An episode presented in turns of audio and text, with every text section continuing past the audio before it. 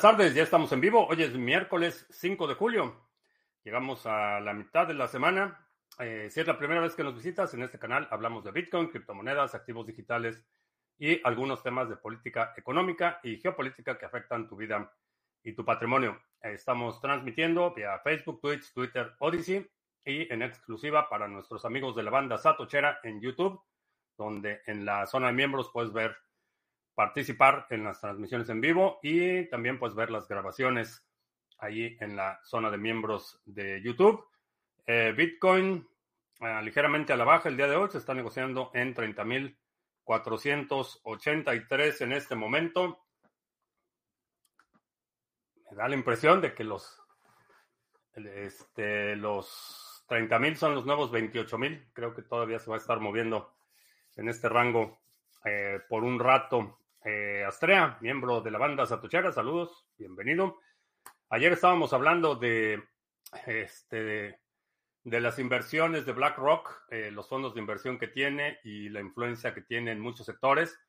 Hoy anunciaron que van a liquidar 3.200 millones de unos de sus fondos de inversión en bienes raíces, un, un RATE, R-E-I-T, que significa Real Estate Investment Trust. Eh, no sé si es comercial o residencial, pero 3.200 millones de dólares en su portafolio de bienes raíces van a ser liquidados. Entonces, seguramente mucha gente va a estar nerviosa con esa liquidación y es a lo que me refería. Tienen una enorme influencia, pueden poner mucha presión en, por ejemplo, empresas, en este caso específico del, del fondo de inversión de bienes raíces, pueden poner presión en empresas arrendadoras, en empresas que se dedican a la administración de bienes raíces, eh, en fin, pueden poner una enorme presión. Y bueno, pues parece que se están quedando cortos con los fondos a vender bienes raíces. Ah, me quedó bueno el café. Tuve que hacer una nueva jarra de café porque la NSA le cayó una mosca a la jarra de café. Tuve que hacer, pero quedó bastante bueno el café.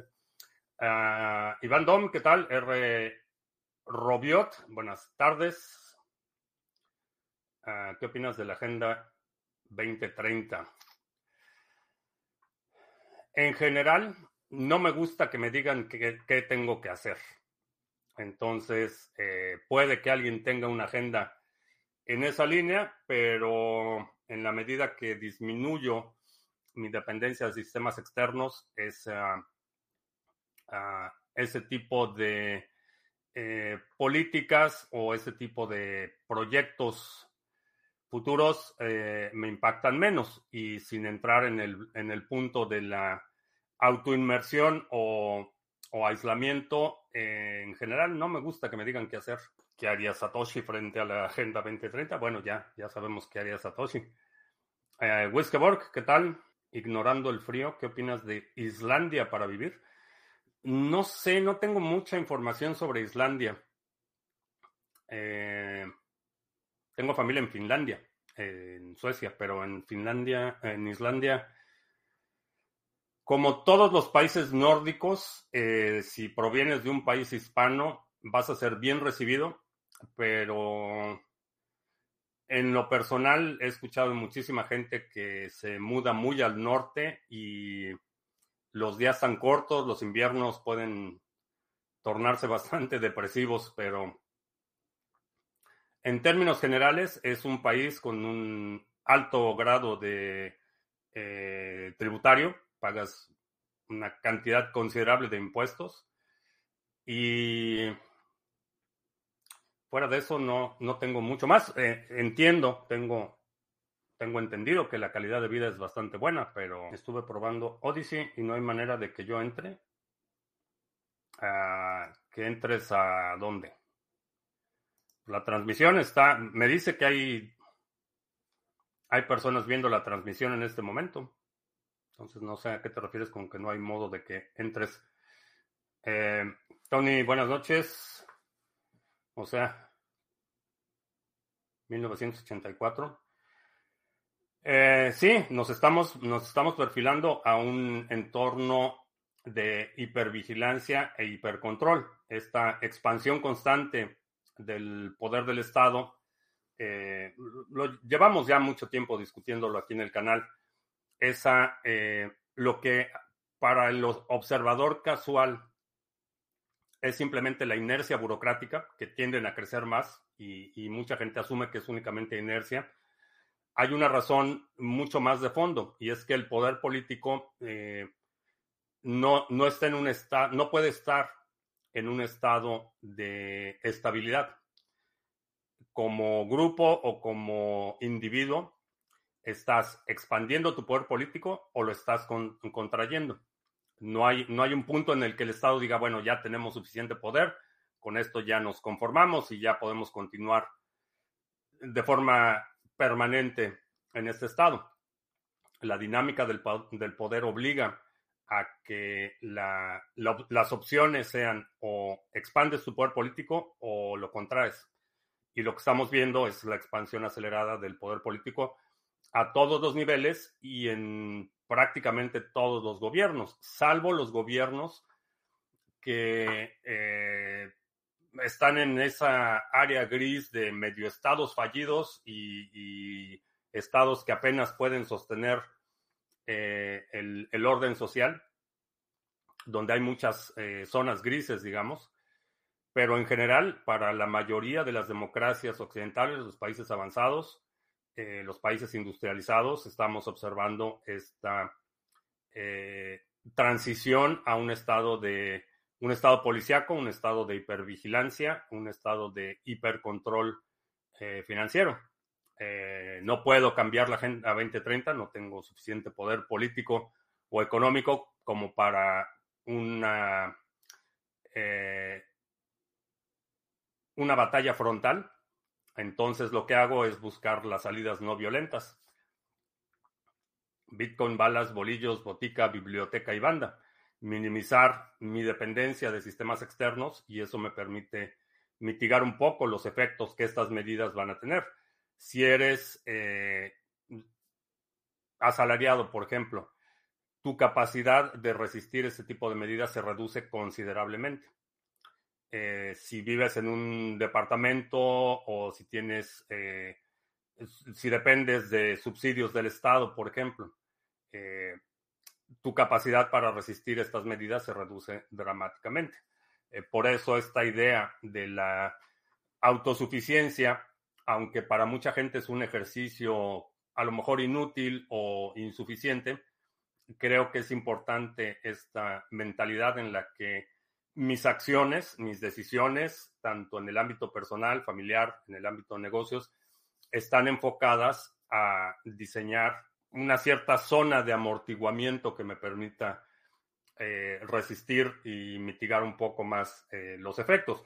No soy inmune a los efectos eh, de muchas de estas medidas, pero si puedo mitigar el efecto, lo voy a hacer. Si puedo anular la efectividad de medidas tiránicas, lo voy a hacer.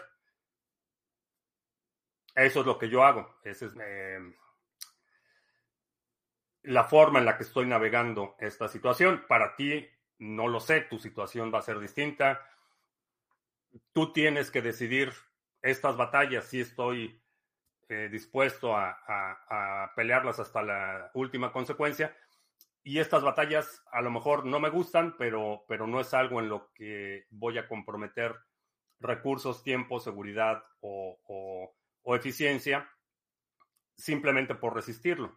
Eh, tienes que escoger tus batallas y trazar la línea, cuál es la línea que no estás dispuesto a cruzar y ordenar tus asuntos eh, personales, familiares y profesionales eh, con esta perspectiva, porque estamos entrando a, tiempos de mucha incertidumbre.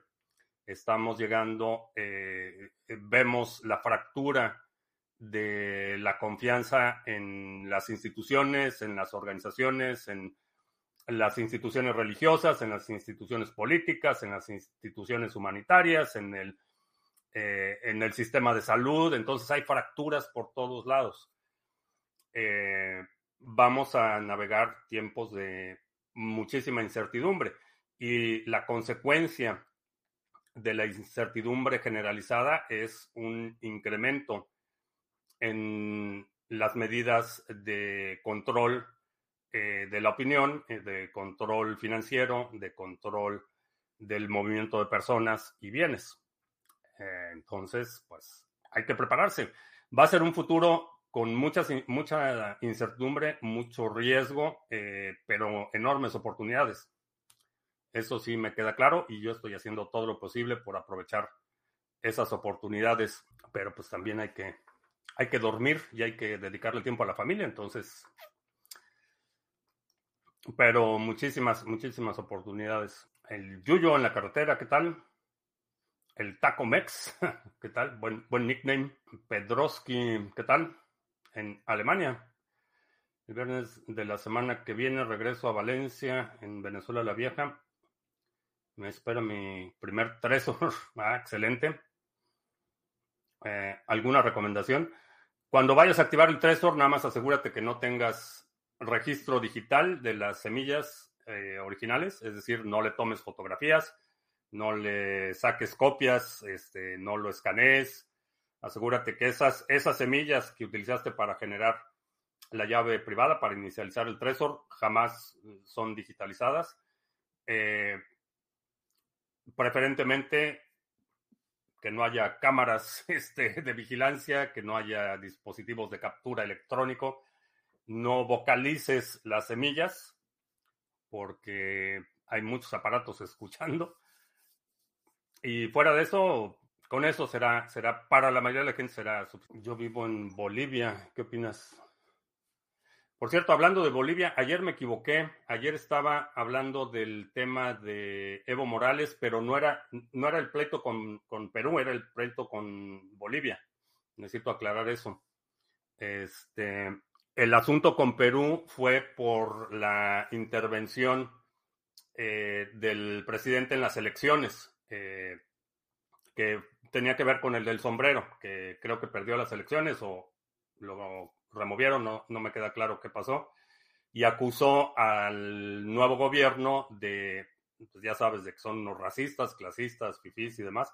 Entonces trató de intervenir en las elecciones en Perú y por eso fue el, el aquelarre, no fue con el Debo Morales, es otra historia, pero ayer los, los conjunté erróneamente. Uh, Criptomigrante, ¿qué tal? Will, buenas tardes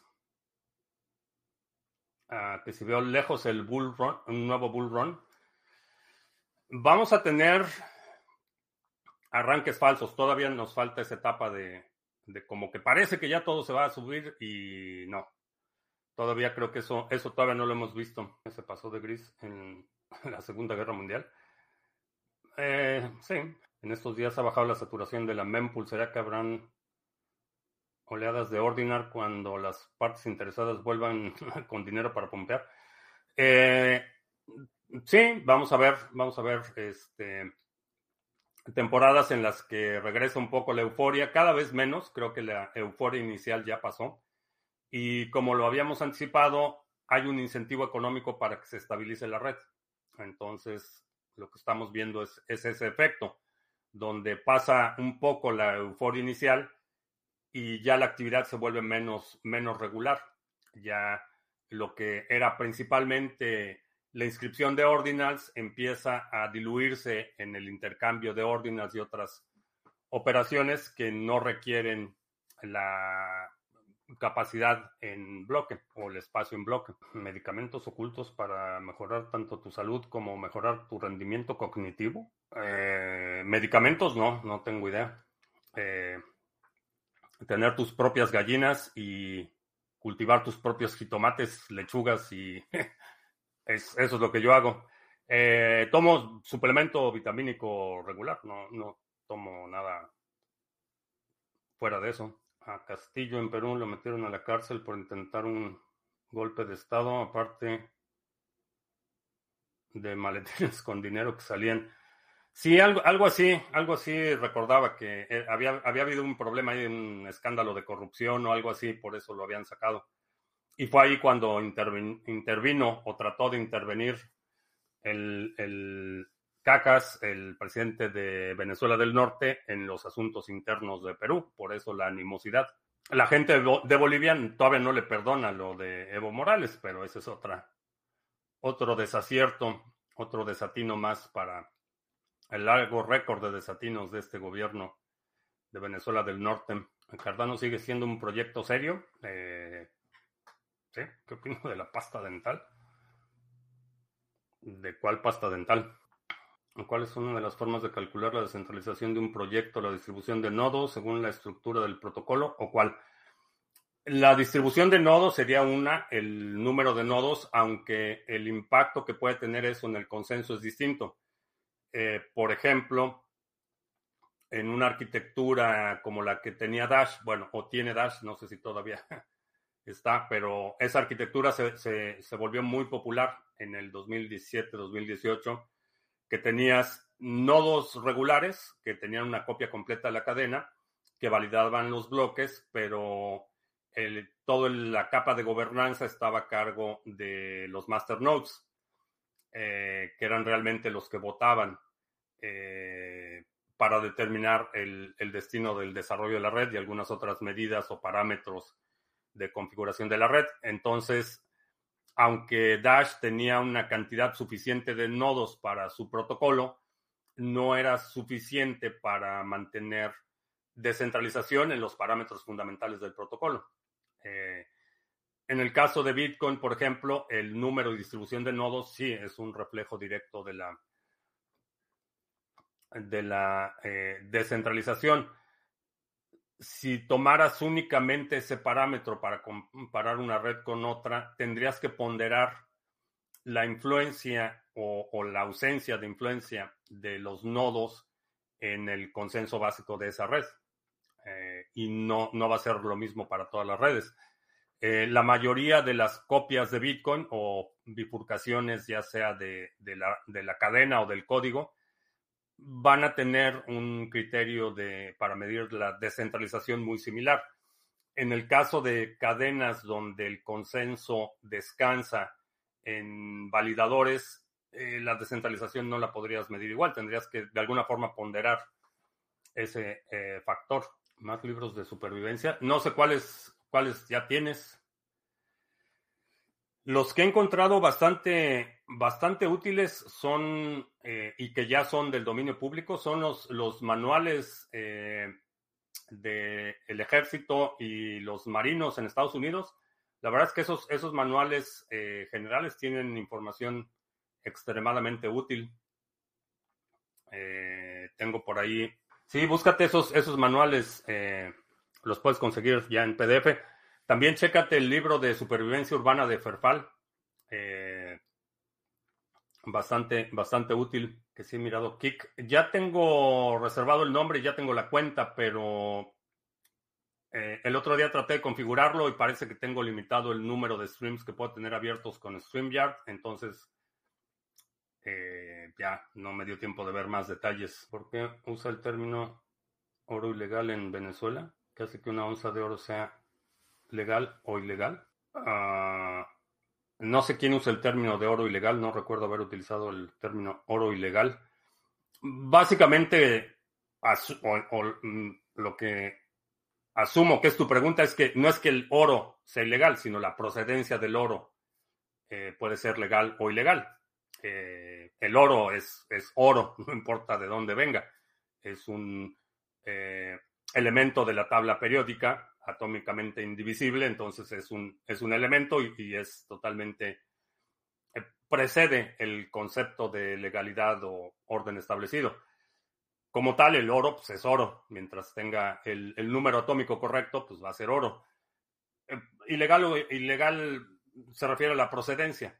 Eh, generalmente son eh, los países, y esto quizás en la mayoría de los países el, eh, cómo funciona, el, el, país tiene ciertos derechos o privilegios sobre la riqueza natural y concesiona o da permisos para extracción de oro, y si el oro no cumple con esos permisos, eh, se considera de procedencia ilegal.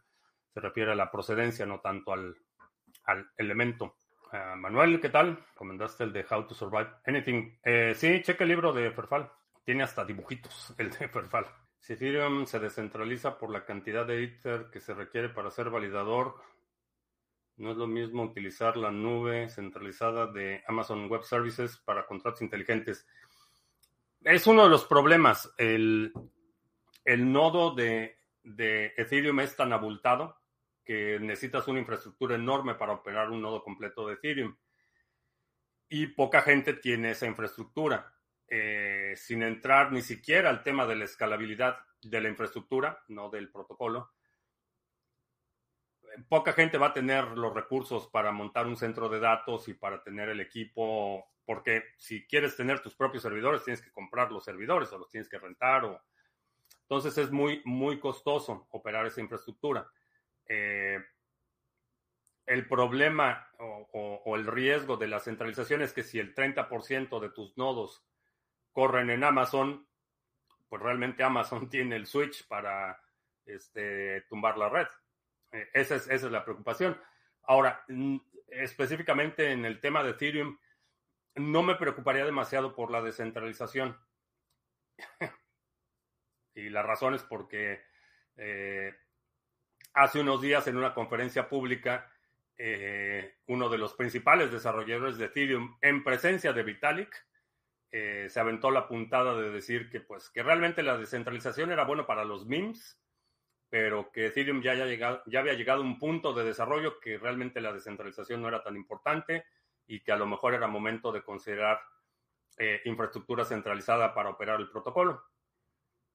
Vitalik se quedó calladito, entonces este parece que a los desarrolladores principales del protocolo les parece que la descentralización es bueno, pero solo para memes. A mí, en lo personal, no me sorprende ni un ápice haberlo escuchado de viva voz de los desarrolladores, porque es algo que he estado observando y que hemos discutido infinidad de veces aquí en el canal. Eh, la, la falta de dirección, la falta de claridad de propósito y un montón de problemas que Ethereum lleva arrastrando más de cinco años. Bueno, en junio, que fue la, bifurcación de Ethereum y Ethereum Classic fue en junio, junio del 2006, si no mal recuerdo. Perdón, 2016. 2006, no. Del 2016, junio del 2016, si no mal recuerdo. O sea que ya eh, junio del 2023, ya vamos para siete años de problemas. Igual que el litio de las baterías, ¿qué más te da de dónde, ¿qué más te da de dónde proceda? Eh, digo, en términos prácticos, sí, el litio también es un elemento eh, y mientras tenga las propiedades del litio, pues va a ser litio. Si te da lo mismo de dónde provenga o, o quién lo extrajo o en qué condiciones están quienes lo extrajeron, eso es algo que no, no puedo decidir por ti, eso es una decisión personal. Cada quien determina eh, qué le parece aceptable y qué no le parece aceptable. La razón por la que la mayoría de los gobiernos regulan altamente todo lo que tiene que ver con la industria extractiva no es necesariamente porque estén muy preocupados por las concesiones o las condiciones de, quienes extraen esa riqueza. Tiene que ver con asegurarse que van a tener su tajada. Eso es, es todo lo, toda la regulación que involucra la industria extractiva. Tiene muy poco que ver con la seguridad del personal que extrae los materiales y mucho más que ver con asegurarse que el, que el gobierno reciba su tajada. Sol, ¿qué tal? Cardano podría llegar al precio actual de Ethereum. No por la circulación. El circulante de, eh, de Cardano es, es muy grande.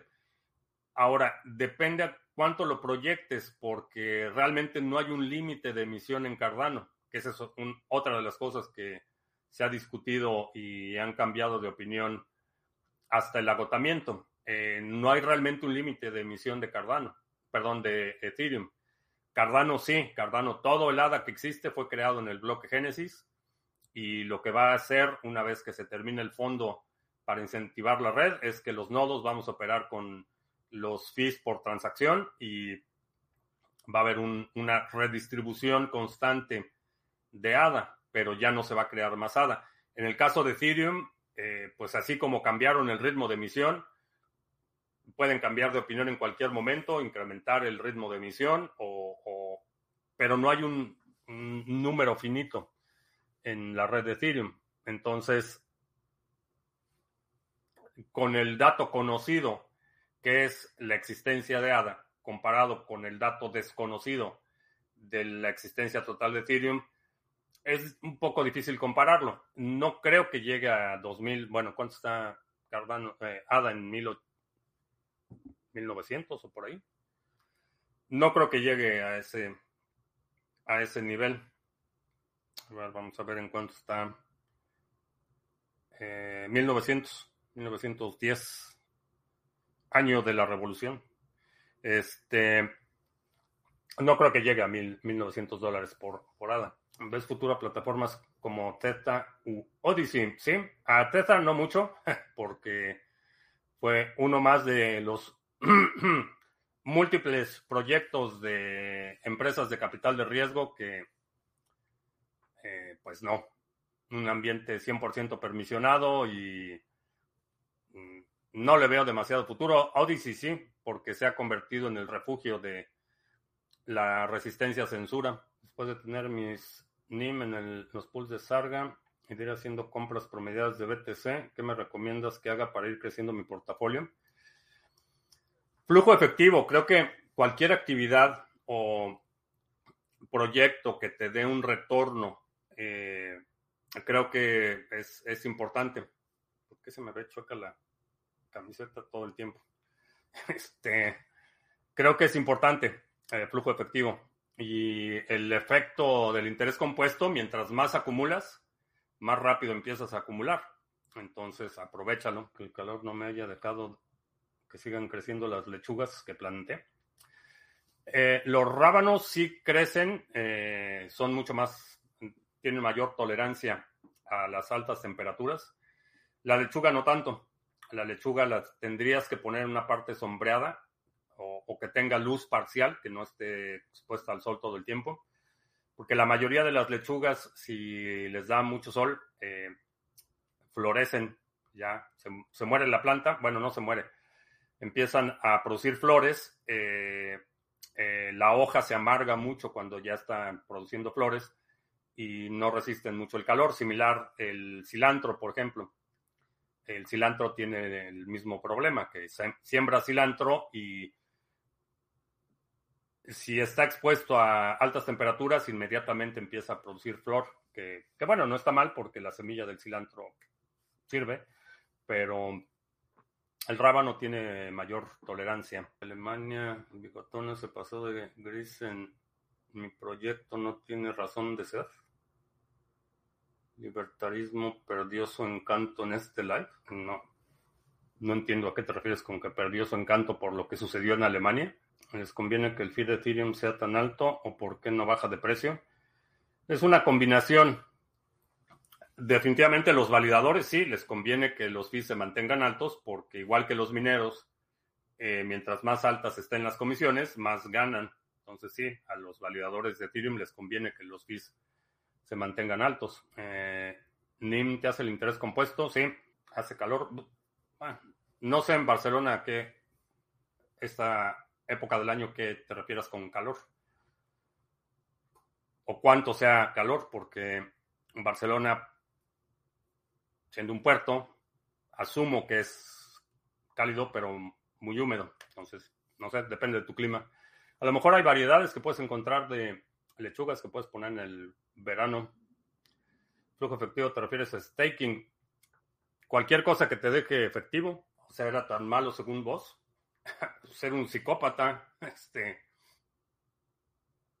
no sé si estás buscando redimirlo, pero, pero un psicópata responsable de la muerte innecesaria de millones de personas. Eh, sí, lo considero tan malo. Este, 24 grados es mucho calor. Ni aguantas nada, Sandro. Entonces, ¿por qué NIM te da la opción de delegar más? si tienes eh, saldo disponible en tu cartera, te va a dar la opción de delegar más. Puedes delegar ese saldo disponible. Satoshi 2021, ¿qué tal? Ah, me cuesta trabajo. Ah, Eifer, feliz. me cuesta trabajo creer que nos oyes está haciendo una mejor gestión que la gente naranja. Pues escucho acá en Florida que su administración fue realmente muy buena. Entonces, en tu caso, ¿qué aspectos de su administración considerarías que estuvieron muy mal y cuáles? Pues, ¿Qué fue lo que logró? Esa es, esa es la pregunta. ¿Qué logró el agente naranja? ¿Cuáles fueron sus, logros o por qué mucha gente dice que es el mejor presidente que hemos tenido en la historia? ¿Qué logró? Tenía, tenía eh, control, los primeros dos años tuvo control de la presidencia, del Senado y del Congreso. ¿Qué fue lo que logró? No logró construir su muro, no cumplió con las promesas básicas, eh, dijo que iba a reformar el sistema de salud, nunca pasó. Su plan de infraestructura que cada rally anunciaba que ya merito, ya merito, ya merito. Su promesa de encarcelar a Hillary, su promesa de hacer un, saneamiento generalizado de la alta burocracia. O sea, ¿qué fue lo que logró? Se peleó con todo el mundo, se peleó con Europa, se peleó con China. ¿Cuál, cuál fue realmente su logro? El, único logro, y esto fue más, más mérito de, aunque no les guste Mitch McConnell, es que ahora los conservadores tienen mayoría en la Suprema Corte. Pero no habría sido posible sin la interferencia eh, durante el último periodo de Obama que le tocaba a Obama eh, nominar al sucesor de, eh, de quién fue de, ah, se me olvidó el juez, este, el gordito, este, se me olvidó, se me olvidó, pero le tocaba a Obama un, un asiento en la Suprema Corte. Y, y de hecho, eh, Merrick Garland, el que ahora es el fiscal, el, el secretario de Justicia, fue el nominado de Obama para la Suprema Corte. Entonces, la razón por la que ahora eh, los conservadores tienen mayoría en, el, en la Suprema Corte fue por, por Mitch McConnell, no fue por el agente naranja. Entonces, sé que hay mucha gente, y he escuchado mucha gente que dice que es el mejor presidente de la historia y demás, pero, pero ¿qué fue lo que realmente logró? Cero. Este, sacar a las tropas de Afganistán. Eso sí lo logró. Eso sí es un, una decisión que él tomó y la ejecutaron con los pies, pero esa es otra historia. Esa, ejecución ya no le tocó a él. La decisión de retirar las tropas de Afganistán sí, sí fue logro suyo. Pero fuera de eso no se me viene ningún otro a la mente. Eh, criptos, ¿dónde puedo cambiar NIM nativo por USDT? Eh, en NIMSwap y ahora que preguntas, pues ya aprovechamos para hacer anuncios. Ya, ya es hora de hacer anuncios. Aquí en nimswap.com, aquí puedes vender tu NIM nativo por USDT. Y si quieres comprar NIM, aquí también puedes comprar NIM con NIM RC20, USDT, Ethereum, tanto on-chain como Lightning y Cardano. Y también si nos quieres vender tu NIM, no los puedes vender y te pagamos con USDT o Cardano. Y ahí está, eh, nimswap.com. Para los demás está el exchange de criptomonedas TV, que te permite hacer intercambios cripto a cripto sin KYC. Eh, comisiones bastante competitivas, no tienes que esperar a que se ejecuten órdenes, no tienes que pagar comisiones por retiro. Y eh, yo lo utilizo constantemente para hacer, por ejemplo, los intercambios del Ontology Gas que recibimos del nodo. Eh, esas recompensas que recibo, cambio Ontology Gas por Ontology para volverlo a delegar en el nodo, que se desempeña bastante bien. Si no has visto el nodo Sargachet en Ontology, eh, chécalo porque está dando eh, buen retorno y Ontology está a buen nivel de entrada. Y para ver los demás proyectos, los pools que operamos, el pool de NIM, que por cierto, el nodo 3 de, de NIM eh, todavía está con un nivel bajo de saturación. Eh, si tienes oportunidad de cambiar tu delegación del nodo 1 o del nodo 2 al nodo 3, te lo vamos a agradecer. Eh, subimos el nivel de saturación y este nodo se empieza a estabilizar y a recibir recompensas de forma mucho más regular.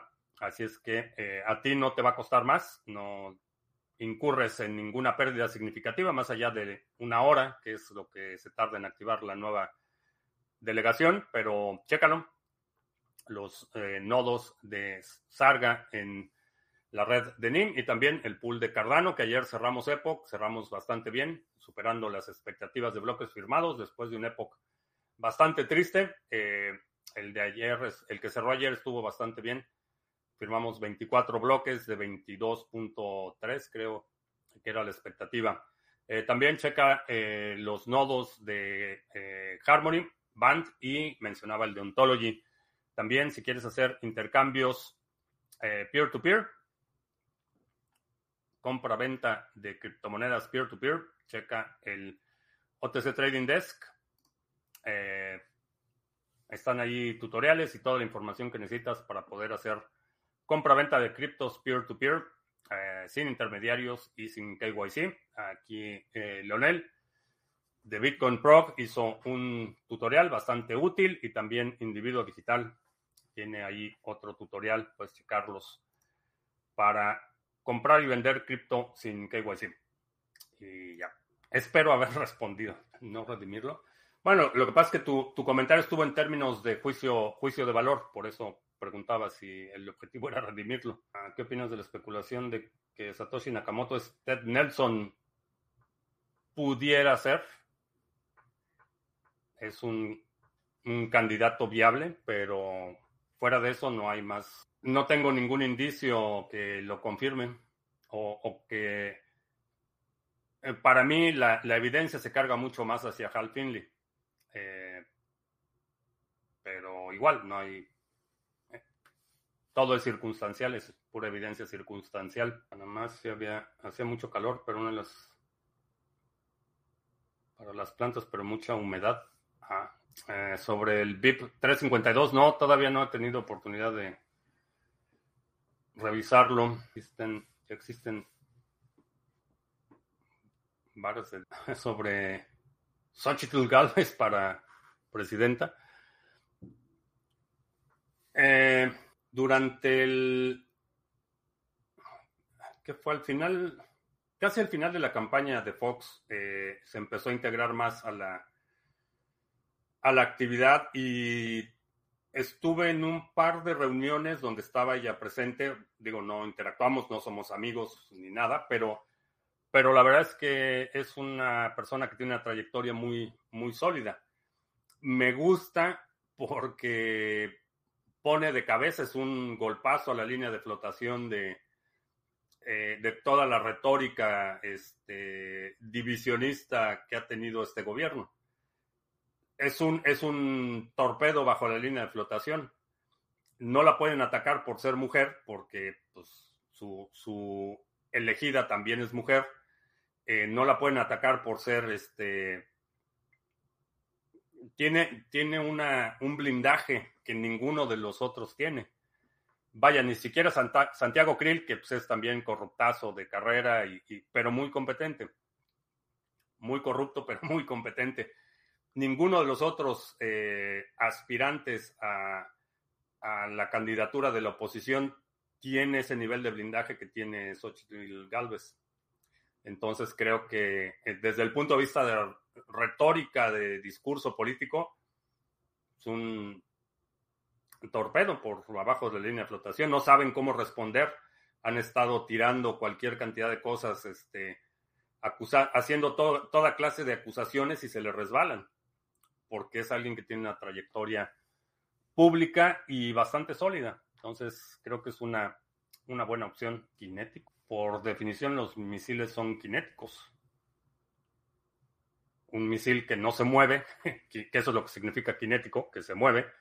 Este, un misil que no se mueve, pues no sirve de nada. A los tipos de Bitcoin que hay, ¿cuáles crees que son una estafa? Ha habido muchas... Eh, ha habido intentos genuinos de copias de Bitcoin por mejorar algo. Ha habido aportaciones interesantes en algunos.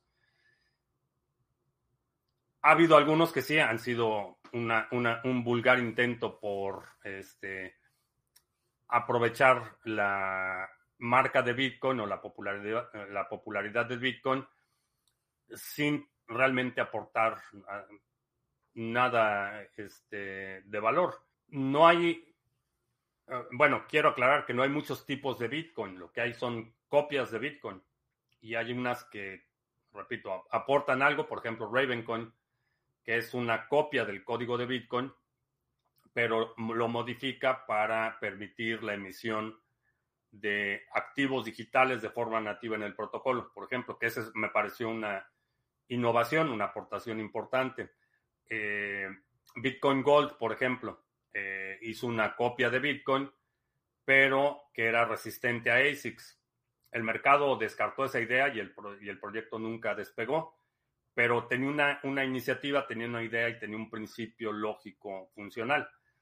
Ha, ha habido otros que es simplemente una, una copia vulgar. Eh, en general, si no pongas dinero en cosas que no entiendes.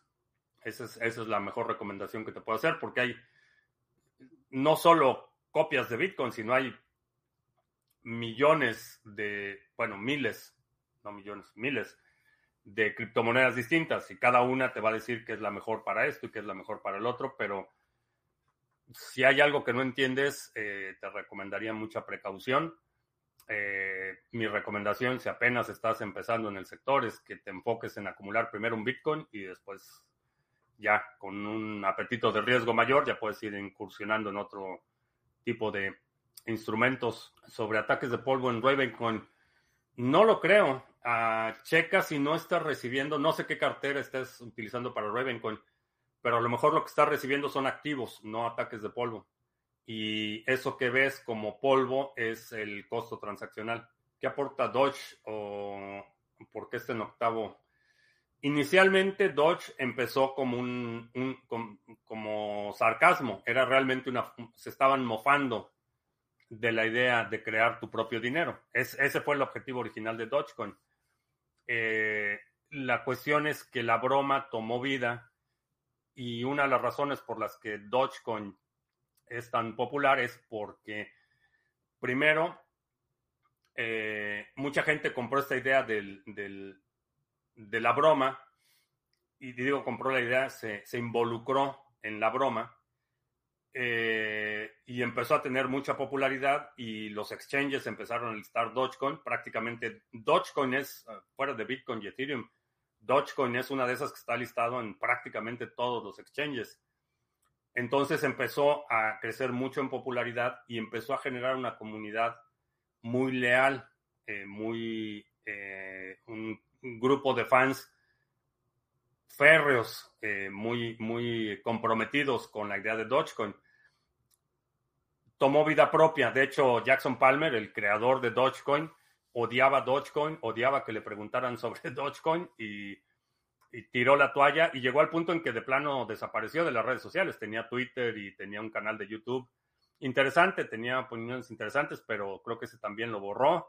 Desapareció por completo del, del mapa el creador de Dogecoin porque lo que quería era que fuera una, una burla, una burla a esta idea de crear tu propio dinero y el proyecto tomó vida propia. Supongo que un misil cinético es el que no usa explosivos, solo utiliza la fuerza del impacto. Este no. Aquí había un misil cinético que solo utiliza la fuerza del impacto. No entiendo cuál es la innovación. Para nuestros amigos en el podcast, este es un casquillo de 9 milímetros sin proyectil y sin pólvora es un pedazo de metal únicamente. Para nuestros amigos sensores en las redes sociales es un pedazo de metal inerte, no tiene componentes explosivos. Pero pues, es, una, es una bala, eso es lo que hace precisamente una bala.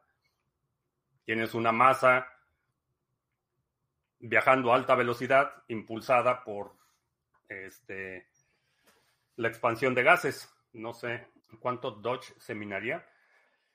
Eh, como parte de la broma, eh, cambiaron eh, arbitrariamente parámetros del código de Bitcoin y realmente no hay una emisión total, no hay una emisión finita, no tiene eh, deflación como la tiene Bitcoin. Entonces, cada bloque produce la misma cantidad de Dogecoin y se va a seguir produciendo la misma cantidad de, de, de Dogecoin cada bloque mientras se minen bloques. O sea, pueden llegar 100 años y el bloque de Dogecoin que se mine en 100 años va a tener exactamente la misma recompensa que tiene el bloque el bloque hoy en día. Entonces, ¿cuánto va a haber? No hay una cantidad finita. Eh, N, balas y gallinas. Bueno, no solo balas y gallinas, también necesitas los instrumentos necesarios para utilizar las balas, pero, minimizar, tomar responsabilidad de tu seguridad, tomar responsabilidad de tu alimentación, de tu integridad física, de tu salud, de tu conocimiento, de tus finanzas, o sea, la 6B. Ah, sobre eso, aprovechar todas las oportunidades por aquí. Personas del pueblito, escuché decir, no hay que aprovechar las oportunidades. Por eso vamos a, vender gelatina con chantilly. Eh, sí, esa, esa mentalidad de que puede, que, que, la fiesta del pueblo no sea la mejor oportunidad para resolver tu situación económica de forma permanente, pero es una oportunidad para mejorar tu vida, mejorar tus condiciones, aunque sea de forma temporal o aunque sea una oportunidad de corto plazo, sigue siendo una oportunidad. Y no solo la riqueza se acumula, sino desarrollas el hábito de aprovechar todas las oportunidades. Y creo que eso es una ventaja que es por esa razón que, por ejemplo, gente que se gana la lotería, a los tres años ya está igual de pobre que antes o peor, y gente que lo vemos todo el tiempo, gente que pierde hasta la camiseta, lo pierde todo, y en un par de años está otra vez este, eh, eh, tomando control de su situación. Son mentalidades y son hábitos eh, completamente distintos. ¿Será que la inteligencia artificial, para que sea una herramienta como tal, sirva para todos, deberá ser open source y correr en infraestructura descentralizada. Pudiera ser, eh, sin embargo, se requiere un incentivo económico para operar esa infraestructura, que en los últimos días, a raíz de estos eh, golpes de timón que está dando Twitter sobre que ahora limitan esto y siempre no, no van a limitar esto, y luego que van a limitar el número de tweets que puedes ver, y luego que sí los van a limitar, pero van a ser más, y luego que no los van a limitar. Estuve checando Nostr y me parece una herramienta formidable para mantener la resistencia a censura. La cuestión es que no es una red incentivada y eso representa un problema de longevidad y viabilidad. Tú puedes operar tu propio nodo de Nostr y puedes asumir el costo. Sí y solo si tienes el suficiente incentivo para hacerlo. Y ese incentivo puede ser que valoras mucho tu privacidad y, por eso es que corres tu propio nodo y es un incentivo perfectamente aceptable, pero no es sostenible en el largo plazo. Eh, y ese es un, un, problema que veo con Noster, que no hay un incentivo económico para mantener la infraestructura. El incentivo es puramente ideológico. Y cuando la necesidad entra por la puerta, eh, la ideología este, toma segundo plano. O como dicen, que cuando la necesidad entra por la puerta, el amor sale por la ventana. Bueno, similar, cuando la necesidad toca la puerta, este, la ideología este, pasa a segundo plano. entonces, a diferencia de Bitcoin, que es, un incentivo económico, mantener tu nodo eh, no, no, es un, no hay un incentivo puramente ideológico es un incentivo económico. Quieres que tu Bitcoin mantenga su valor. En el caso de las comunicaciones, mantener esa infraestructura es, es, donde veo que está el talón de Aquiles. Volviendo a la pregunta de la inteligencia artificial, es algo similar. Todos queremos el beneficio de una inteligencia artificial descentralizada y resistente a censura y demás, pero es consume cantidades obscenas de recursos. Eh, consume una enorme cantidad de procesamiento, consume una enorme cantidad de almacenamiento. La cuestión es, ¿lo descentralizamos y quién lo va a pagar? ¿Cómo lo descentralizas un punto en el que, por un lado, tengas el incentivo suficiente para hacer sostenible esa infraestructura y, por otro lado, tengas pocas barreras de participación? Es un reto fascinante, sin duda, pero creo que va a ser un requisito. No puedes tener un sistema descentralizado si no tienes un incentivo eh, para mantenerlo. Radiocomunicación con árboles y cables. No entiendo radiocomunicación con árboles y cables, que Satoshi no pudo ser un grupo. No lo sé. La, la cuestión es que es una opción para la cual no hay, en mi opinión, suficientes elementos para descartar esa posibilidad. Eh, en su momento, cuando empezó la fiebre de descubrir quién era Satoshi, salió Fantoche Nakamoto y empezaron a salir ahí un montón de supuestos Satoshis. No me acuerdo qué medio fue, creo que fue Vice o un medio, una publicación de Atlantic, no sé qué publicación. Contrataron expertos lingüistas que analizaron los patrones del lenguaje y demás. Y, mmm, no, no hay suficientes elementos que me convenzan en un sentido o en otro, que, que, que sí era un grupo o que no era un grupo. Mm, no hay, no hay suficientes elementos en walkie-talkie. ¿Qué opino de las comunicaciones con walkie-talkie? Creo que como plan de tu plan de emergencia, como parte plan de tu plan, no, como parte de tu plan de emergencia, tener comunicaciones alternas contingentes es importante. Eh, yo tengo equipo de radio configurado y cargado y listo, por si en una contingencia eh, lo puedo utilizar. Solo se confirmará quién es Satoshi cuando se muevan los fondos de su wallet. No necesariamente. Eh, se pueden mover los fondos de la wallet y aún no saber quién es Satoshi. O puede, pudiera no ser convincente. Esa es, esa es la otra situación. La NSA sacó un protocolo idéntico. ¿Idéntico a quién? a Noster, nada es descentralizado. Eh, la descentralización es un espectro, no es un estado binario en lo que puedas decir esto sí es descentralizado o esto no es descentralizado. De las, los mecanismos que tenemos hoy en día para intercambio de valor, Bitcoin es el más descentralizado. Eso, vaya, Charles Hoskinson dijo que no, que el más descentralizado era Cardano, pero Bitcoin es el más descentralizado y hay, es un espectro. Hay arquitecturas que son más conducentes a la descentralización y hay arquitecturas que son conducentes a la centralización. Entonces es un espectro. Eh, no hay nada, no hay nada que sea descentralizado al 100%, no hay nada que sea seguro al 100%, no hay, este, no hay ninguna garantía. Y, y mientras más eh, complejas son las interacciones, eh, se reduce dramáticamente la, certeza o la certidumbre. Entonces, no hay, no hay nada 100% seguro, no hay nada 100% descentralizado. Y, es parte de lo que encuentro tan fascinante, eh, no solo en la vida en general, sino en el sector tecnológico, que siempre hay retos, que siempre hay mejor, oportunidades de mejora que como humanidad eh, aprendemos a ensayo y error y los primeros intentos, por definición, son los peores y, vamos mejorando eh, en muchos frentes. Los poderosos quisieran quiebran a BTC en un día. Lo han querido hacer, no lo han logrado hasta hoy. Entonces, al día de hoy, ha resistido los golpes. A lo mejor lo logran en el futuro, no lo sé.